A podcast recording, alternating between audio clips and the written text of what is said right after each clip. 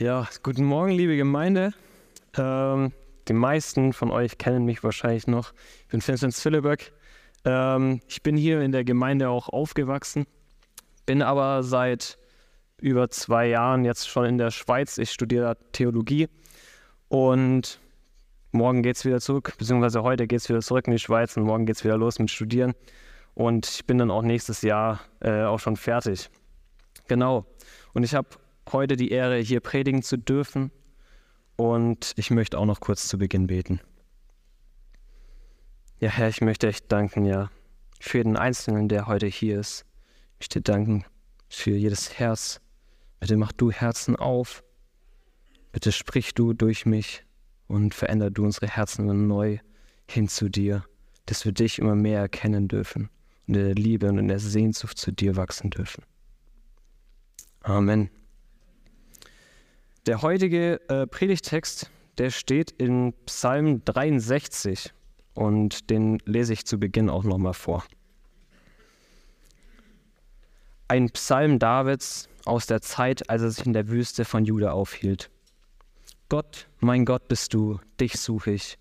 Wie ein Durstiger, der nach Wasser lechzt, so verlangt meine Seele nach dir. Mit meinem ganzen Körper spüre ich, wie groß meine Sehnsucht nach dir ist in einem dürren, ausgetrockneten Land, wo es kein Wasser mehr gibt. Mit dem gleichen Verlangen hielt ich im Heiligtum Ausschau nach dir, um deine Macht und Herrlichkeit zu sehen. Denn deine Güte ist besser als das Leben. Mit meinem Mund will ich dich loben. Ja, so will ich dich preisen mein Leben lang. Im Gebet will ich meine Hände zu dir heben und deinen Namen rühmen. Deine Nähe sättigt den Hunger meiner Seele wie ein Festmahl. Mit meinem Mund will ich dich loben, ja, über meine Lippen kommt großer Jubel. Nachts auf meinem Lager denke ich an dich, stundenlang sinne ich über dich nach. So viele Male hast du mir geholfen, und im Schutz deiner Flügel kann ich jubeln. Von ganzem Herzen hänge ich an dir, und deine Hand hält mich fest. Meine Feinde wollen mir Böses und trachten mir nach dem Leben. Im tiefsten Totenreich werden sie noch enden. Dem tödlichen Schwert werden sie ausgeliefert, den Schakalen werden sie zur Beute. Doch der König wird sich freuen, weil Gott zu ihm hält. Glücklich schätzen kann sich jeder, der sich bei einem Eid auf Gott beruft. Der Mund der Lügner aber wird gestopft. Das ist Gottes Wort. Ja, wir sehen, dass sich ein Thema durch den ganzen Psalm durchzieht. Und das Thema ist Durst. Dieses Bild, was David dort benutzt, um die Sehnsucht nach Gott zu beschreiben, ist letztendlich auch ein Bild, was in der Bibel immer wieder kommt. Ich meine, ich glaube, die meisten von euch kennen Psalm 42, das ist wahrscheinlich so die bekannteste Stelle, wo es heißt, wie ein Hirsch nach frischem Wasser lechzt, so sehnt sich meine Seele her nach dir. Und es ist auch nicht unbedingt ungewöhnlich, dass die Bibel dieses Bild benutzt, weil wir sind als Menschen absolut abhängig von Wasser. Wir bestehen selbst aus knapp bis zu 70 Prozent Wasser. Und ohne Essen halten wir es vielleicht ein paar Wochen aus, aber wenn das Wasser weg ist, dann wird es nach wenigen Tagen schon sehr schwierig. Und vor allem, wenn wir dann noch in einer trockenen und heißen Wüste sind, dann wird es noch schwieriger. Und dieser Psalm, der Psalm 63, wurde auch in der Wüste verfasst, wie wir in Vers 1 lesen, ein Psalm Davids aus der Zeit, als es sich in der Wüste von Juda aufhielt. Und es hört sich vielleicht so im ersten Moment so ganz schön nüchtern an. Ja, das ist ein Psalm, den hat David in der Wüste geschrieben und er war halt vielleicht ein bisschen durstig, weil in der Wüste halt vielleicht kurze Zeit nichts so wirklich viel zu trinken hatte. Aber wenn wir den Kontext betrachten, dann bekommt der Text auf einmal eine ganz andere Bedeutung. Wir lesen in Vers 10, dass er in der Wüste war, weil er verfolgt wurde. Meine Feinde wollen mir Böses, sie trachten mir nach dem Leben. David war auf der Flucht. Und er war nicht auf der Flucht vor irgendjemanden, sondern er wurde von seinem eigenen Sohn Absalom verfolgt. Sein eigener Sohn startet eine Rebellion gegen seinen Vater und er nannte sich selbst als König. Sein eigener Sohn wollte ihn umbringen. Er wollte ihn stürzen und selbst König sein. Aber was macht David in der Situation? Ist da irgendwie Angst? Ist da irgendwie ja, eine Bedrängnis. Er sucht Gott. Wie in Vers 2 schreibt, Gott, mein Gott bist du, dich suche ich. Wie ein Durstiger, der nach Wasser lechzt, so verlangt meine Seele nach dir. Mit meinem ganzen Körper spüre ich, wie groß meine Sehnsucht nach dir ist in einem dürren, ausgetrockneten Land, wo es kein Wasser mehr gibt. Gott, mein Gott bist du. So spricht er diesen Gott an. Es spricht so in dieser intimen und dieser persönlichen Art und Weise zu seinem Schöpfer. Und er kommt zu Gott mit seiner Sehnsucht, mit diesem tiefen, ungestillten Verlangen. Und er sehnt sich mit seinem ganzen Wesen, mit seiner Seele und mit seinem Körper, wie er schreibt. Und er schreibt diese Sehnsucht wie ein Durstiger in der Wüste. Das ist letztendlich eine Sehnsucht, ein Durst, der lebensbedrohlich ist. So wie wenn wir ja, Tage ohne Wasser verbringen. Aber was sucht David? Wonach sehnt er sich so, dass es diese Sehnsucht ist, wie er beschreibt, wie ein Durstiger? Ist es eine Veränderung vor der Situation? Wünscht er sich, dass er zurück nach Jerusalem kann, dass er dort wieder König sein kann in Fülle? Oder wünscht er sich, dass er Frieden haben darf mit seinem Sohn? Sicherlich in einer gewissen Art und Weise auch. Aber das, wonach sich David wirklich sehnt, ist Gott selbst. Gott, mein Gott bist du, dich suche ich, schreibt er. Und er weiß, dass Gott allein seine Sehnsucht stillen kann, diese tiefe Sehnsucht, die er hat. Wie ist das bei dir? Weißt du, dass Gott allein deine Sehnsucht stillen kann, dass nichts anderes diese Sehnsucht stillen kann? Wenn Gott dir jetzt alles nehmen würde, würde ich das dazu bringen, dass du ihn mit mehr Sehnsucht suchst? Oder wünschst du dir einfach nur letztendlich das zurückzubekommen, was Gott dir weggenommen hat? Ich weiß nicht, wie es euch mit dem Text geht. Für mich selbst ist der Text irgendwie echt extremst herausfordernd. Auf der einen Seite, weil ich diese, diesen Durst gar nicht kenne also ich glaube, die wenigsten von uns kennen wirklich diesen, ja, diesen großen Durst, den man in der Wüste hat. Und wir können allein schon auf der Basis gar nicht wirklich mitfühlen. Und auf der anderen Seite muss ich mir auch immer wieder ehrlich die Frage selbst stellen, wie sehr sehne ich mich denn wirklich nach Gott? Wie sehr will ich wirklich Gott? Und wir sind letztendlich alle Durstige. Wir alle haben diese tiefe Sehnsucht in unserem Herzen. Und wir sehnen uns nach Liebe, wir sehen uns nach Reichtum, nach Anerkennung, nach Macht, nach Erfolg, nach so vielen Dingen. Aber wir suchen diese Erfüllung von unseren ganzen Sehnsüchten so wenig bei dem, der allein unsere Sehnsucht stillen kann. Und wir denken, dass andere Menschen diese Sehnsucht stillen können, dass Veränderungen von Situationen unsere Sehnsucht stillen können, wenn ich doch nur endlich diesen Partner finde, wenn ich Liebe bekomme, wenn ich jemanden habe, der mich so annimmt, wie ich bin, wenn ich diese Anerkennung habe, dann erlebe ich die Erfüllung. Oder wenn ich diese Krankheit, die ich schon seit Jahren habe, wenn die endlich weg ist, wenn ich Gesundheit erleben darf. Oder wenn ich endlich einen Job bekomme, darin Sicherheit, wenn ich dort ja Geld bekomme, Karriere machen kann, dann bin ich glücklich. Aber wir vergessen so oft, dass allein Gott unsere Sehnsucht stillen kann und wir trinken Salzwasser, um unseren Durst zu stillen. Wir versuchen unsere Sehnsucht mit so vielen menschlichen Dingen irgendwie zu stillen. Aber was passiert, wenn wir Salzwasser trinken? Wir werden einfach nur trockener. Der Autor John Marcomer brachte das Problem, was wir mit Sehnsucht haben, ziemlich gut auf den Punkt. Er schreibt, unsere stärksten Sehnsüchte sind nicht unsere tiefsten Sehnsüchte. Wir haben dieses große Verlangen. Aber wir haben dieses große Verlangen oft nach anderen Dingen, die nicht Gott sind. Und das ist doch letztendlich auch der Grund, warum wir sündigen. Wir alle haben diesen, diesen Thron in unserem Herzen. Und das, was uns letztendlich am wichtigsten ist, das sitzt auf diesem Thron. Das beten wir an. Betreiben letztendlich alle in irgendeiner Art und Weise Götzendienst.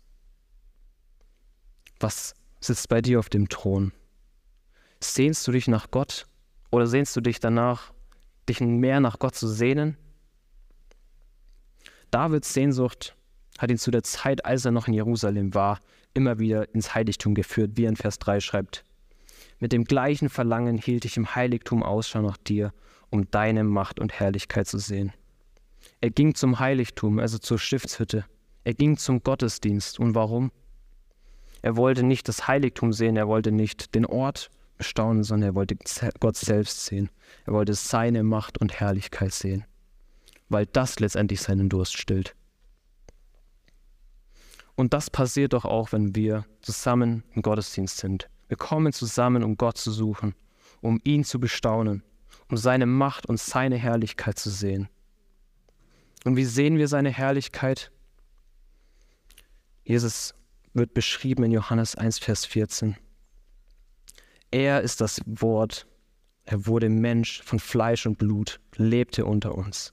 Wir sahen seine Herrlichkeit, eine Herrlichkeit voller Gnade und Wahrheit, wie nur er als der einzige Sohn sie besitzt, er, der vom Vater kommt. In Jesus Christus sehen wir die Herrlichkeit Gottes. Wie Jesus selbst sagt, wer mich gesehen hat, der hat den Vater gesehen. Deswegen lasst uns wirklich immer wieder auf Christus schauen, lasst uns seine Herrlichkeit bestaunen, weil in ihm haben wir wirklich Rettung von unseren Sünden. Und wenn wir auf Christus schauen, wenn wir schauen, was er für uns getan hat, diese Errettung und diese Herrlichkeit in ihm, dann dürfen wir zu demselben Schluss kommen, wie auch David kommt. David kommt im Angesicht der Herrlichkeit und der Macht Gottes, die er kennt, zu dem logischen Schluss, dass alle Dinge, die uns die Welt scheinbar bieten kann, nichts sind im Vergleich zu Gott. So sagt er in Vers 4, Deine Güte ist besser als das Leben. Mit meinem Mund will ich dich loben. Und weil er weiß, dass Gottes Güte besser ist als das Leben, geht es ihm in erster Linie auch nicht darum, dass sich die Situation verändert, dass er Frieden mit seinem Sohn haben darf oder dass er zurück nach Jerusalem kann, sondern dass er Gott loben darf. Das ist letztendlich sein Lebensglück. Corrie ten Boom, ähm, das ist eine Holocaust-Überlebende, die hat das, finde ich, sehr spannend auf den Punkt gebracht. Sie sagte, wenn Jesus alles ist, was du hast, merkst du, dass Jesus alles ist, was du brauchst. Wenn Jesus alles ist, was du hast, merkst du, dass Jesus alles ist, was du brauchst. Und letztendlich kann man uns alles wegnehmen. Man kann uns Besitz, Anerkennung, Ruhm, Geld, all diese irdischen Dinge wegnehmen. Man kann uns sogar das irdische Leben wegnehmen, wie wir es ja oft auch gerade bei verfolgten Geschwistern leider sehen. Aber wir haben in Jesus Christus wirklich alles, was wir brauchen. Wenn wir an ihn glauben, schenkt er uns ewiges Leben.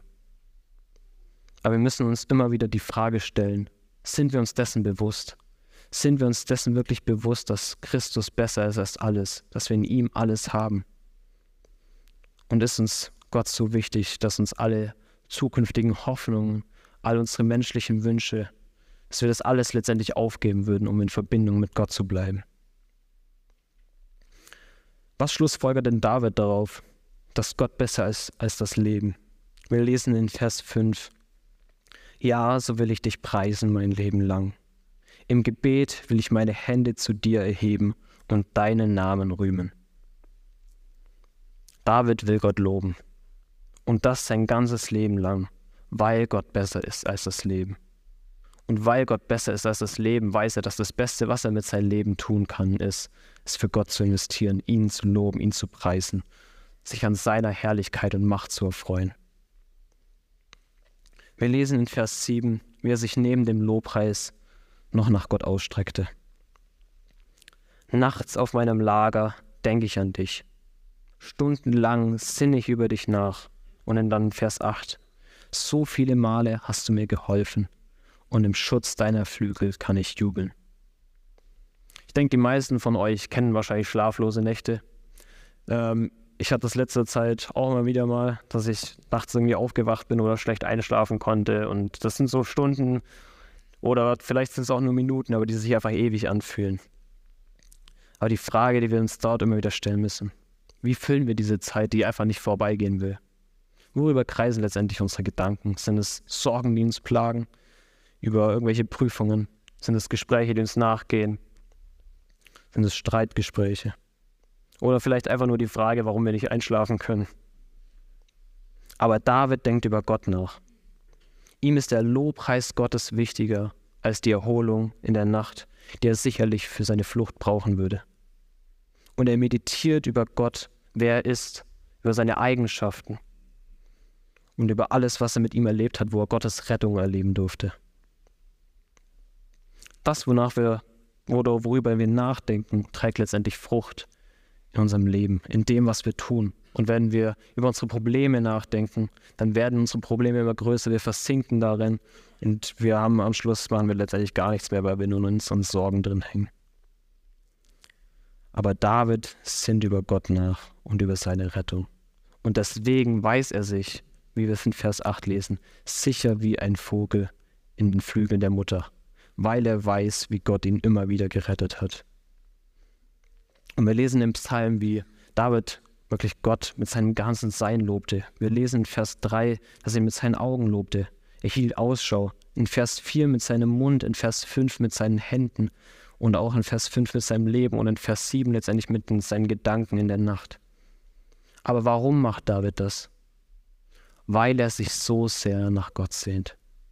Er hängt von ganzem Herzen an Gott, wie wir in Vers 9 lesen. So sehr sucht er Gott. Und als sich David so nach Gott ausstreckte und ihn suchte, was passiert dort? Wir lesen in Vers 6 diesen Vers, den ich gerade eben übersprungen habe. Deine Nähe sättigt den Hunger meiner Seele wie ein Festmahl. Mit meinem Mund will ich dich loben, ja, über meine Lippen kommt großer Jubel. David sehnte sich nach Gott wie der Durstige in der Wüste, und Gott sättigt seine Seele.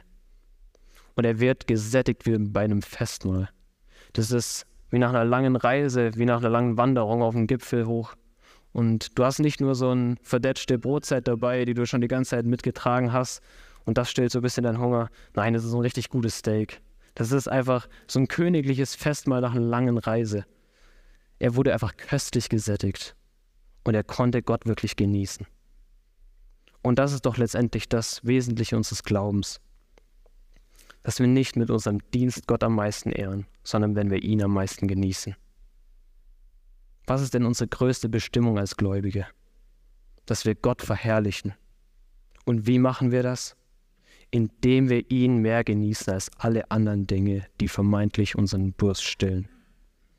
Oder wie John Piper sagte, das oberste Ziel des Menschen ist es, Gott zu verherrlichen, indem man ihn für immer genießt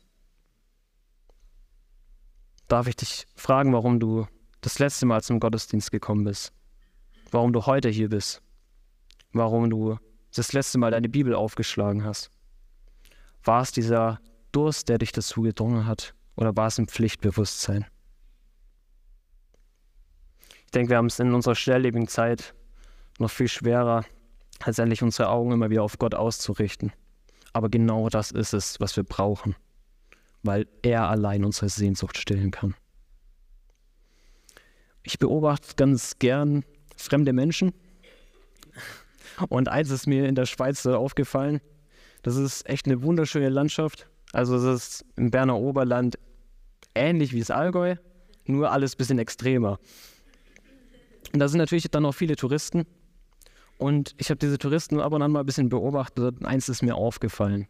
Die meisten, die sehen irgendwas Schönes, holen ihr Handy raus, ihre Kamera raus, machen ein Foto davon und dann gehen sie weiter. Dann sehen das nächste Schöne, Handy raus, Foto und dann geht's weiter. Ich glaube, dass wir auch oft in unserem Glauben genauso leben. Dass wir irgendwie was Schönes von Gott sehen, es kurz anschauen und dann geht's weiter wieder in den Alltag. Aber wir müssen immer wieder lernen, auf Gott zu schauen, ihn zu genießen, seine Schönheit zu genießen, wie so ein richtig schöner Sonnenuntergang. Und vielleicht fragst du dich die ganze Zeit, ja, es hört sich ja echt gut an, aber wie, wie mache ich das jetzt wirklich? Fang an zu trinken. Fang an zu trinken und der Durst nach Gott wird geweckt. Er wird größer werden. Such Gott in der Bibel. Lies die Bibel, lies in seinem Wort. Such die Gemeinde, wie ein Durstiger, der nach Wasser sucht. Nimm dir Zeit, seine Schönheit zu genießen. Sinn über Gottes Eigenschaften nach und denk an die Rettung, die du in ihm hast, die du in Jesus Christus hast. Und das müssen wir alle immer wieder lernen, uns darauf zu besinnen, was Gott schon alles getan hat. Und bei den ganzen Versen, die wir gerade gelesen haben und die wir durchgegangen sind, könnten wir schnell den Kontext von dem ganzen Psalm eigentlich vergessen. Wir lesen Vers 10 und 11. Meine Feinde wollen mir Böses und trachten mir nach dem Leben. Im tiefsten Totenreich werden sie noch enden. Dem tödlichen Schwert werden sie ausgeliefert, den Schakalen werden sie zur Beute. David wird immer noch von seinem Sohn Absalom verfolgt, der ihn umbringen will. Aber ist da irgendwie Verzweiflung? Ist da Hoffnungslosigkeit? Wir lesen in Vers 9, von ganzem Herzen hänge ich an dir und deine Hand hält mich fest. Er weiß, dass er von Gottes Hand bewahrt wird und er vertraut auf diese große Macht Gottes. Und während die Gottlosen, während seine Feinde, die nach seinem Leben trachten, nur Lügen in dem Mund haben, so ist das, was David in seinem Mund hat, das Lob Gottes. Und er ist davon überzeugt, dass seine Verfolger umgebracht werden. Und dass die, die nach seinem Leben trachten, letztendlich umgebracht werden. Und während sie nach seinem Leben trachten, ist das Einzige, wonach David sucht, Gott selbst. Und David weiß, dass er dafür nicht selbst Hand anlegen muss. Er weiß, dass er es nicht selber machen muss, sondern er kann darauf vertrauen, dass Gott es tun wird. Wir lesen in Vers 12. Doch der König wird sich freuen, weil Gott zu ihm hält. Glücklich schätzen kann sich jeder, der sich bei einem Eid auf Gott beruft. Der Mund der Lügner wird gestopft. David kann sich freuen, weil Gott zu ihm steht. Und alle, die Lügen gegenüber ihn gebracht haben, werden verstummen. Und David lobt ihn mit seinem Mund, mit seinen Händen, mit seinen Augen, mit seinem ganzen Sein. Ich möchte uns an der Stelle nochmal herausfordern. Was prägt dein Leben? Wonach sehnst du dich? Sehnst du dich nach Gott? Sehnst du dich danach, dass Jesus wiederkommt? Diese Erlösung aus der Wüste der Welt, in der wir hier sind. Ist Gott letztendlich alles, was du willst? David wurde in der Wüste verfolgt und erkannte, dass Gott wirklich alles ist, was er braucht. Oder wie der Pastor Rudi Tissen einmal treffend sagte, Manchmal führt uns Gott in Wüsten, um zu offenbaren, was unsere Herzen wirklich wollen. Und oftmals merken wir in diesen Wüsten, dass er alles ist, was wir brauchen. Und manchmal lässt uns Gott etwas länger in Wüsten, bis er wieder das ist, wonach wir uns am meisten sehnen. Ich glaube, wir fragen uns auch so oft, Gott, was willst du von uns? Was ist das, was Gott am meisten von uns will? Gott sehnt sich nach unserem Herzen. Nicht nach unserem Dienst, nicht nach unseren Werken, nach unseren Bemühungen. Nein, dass wir ihn mehr wollen als alle anderen Dinge. Er will unsere größte Sehnsucht und unsere größte Freude sein, weil das letztendlich ihn am größten macht und ihm die meiste Ehre gibt. Und vielleicht denkst du dir die ganze Zeit, was ist das denn für ein Heiliger da vorne, dass er so über diese Sehnsucht von David sprechen kann? Und war klassischer Bibelschüler, zwei Jahre in der Schweiz und hat danach ein komplett verdrehtes Selbstbild von sich selbst. Und du schaust dir vielleicht dein Leben an und siehst, dass deine Sehnsucht nach Gott nicht so ausschaut, wie David sie beschreibt. Aber ich kann dir sagen, dass es bei mir genauso ausschaut. Dass bei mir genauso ist, dass ich immer wieder neu mich auf Gott ausrichten muss, dass diese Sehnsucht auch so oft mich da ist. Und David ging es genauso. Er war auch nicht perfekt. Aber wenn du merkst, dass andere Dinge mehr in deinem Leben zunehmen und du andere Dinge mehr liebst als Jesus Christus selbst, dann will ich dich echt motivieren. Komm zum Kreuz. Weil Jesus liebte uns schon so lang, bevor wir ihn überhaupt kannten. Und oftmals verspüren wir keinen Durst nach Gott. Aber der Schöpfer aller Dinge, er kam in die Welt, hing am Kreuz und sagte, ich habe Durst. Gott wurde durstig für dich. Er war durstig und bekam am Kreuz Essig zu trinken.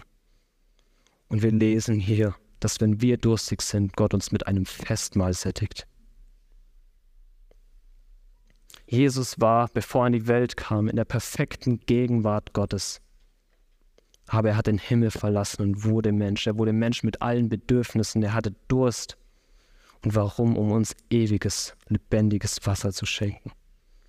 Wie Jesus selbst in Johannes 4, Vers 14 zu der Frau am Brunnen gesagt hat, wer aber von dem Wasser trinkt, das ich ihm geben werde, wird niemals mehr durstig sein. Das Wasser, das ich ihm gebe, wird in ihm zu einer Quelle werden, die unaufhörlich fließt bis ins ewige Leben. Er schenkt uns ewiges Leben. Jesus Christus hat am Kreuz unsere Sünden getragen und den Zorn des Vaters auf sich genommen, den Zorn gegen die Sünde. Er starb am Kreuz für deine und meine Schuld. Und er starb, als wir noch Feinde waren. Wie viel mehr wird uns auch jetzt nicht wegstoßen, auch wenn wir nicht diese hundertprozentige Sehnsucht und Freude an ihm haben. Und wir schaffen es so oft nicht, nach Gott zu suchen. Aber Jesus Christus wurde am Kreuz von Gott verlassen, damit wir nicht von ihm verlassen sein müssen, sondern dass wir die schönste Freude und die schönste Gegenwart mit ihm haben dürfen. Er hat uns mit Gott versöhnt und er hat alles getan, weil wir es nicht tun können. Und das merken wir jeden Tag wieder neu, dass wir scheitern. Und Jesus kann deine Sehnsüchte nachempfinden, weil er in die Welt kam. Er kam in die Wüste, er wurde versucht mit allen weltlichen Sehnsüchten, aber er hatte die perfekte Sehnsucht nach Gott. Er hat das perfekte Leben gelebt, was wir nicht können. Und er kommt in die Wüste. Er macht den Weg zu Gott frei. Er zeigt uns die Macht und die Herrlichkeit Gottes in ihm. Und er zeigt uns diese Güte und seine Liebe, die wir darin sehen, dass er wirklich bis zum Tod geht, um uns ewiges Leben zu schenken.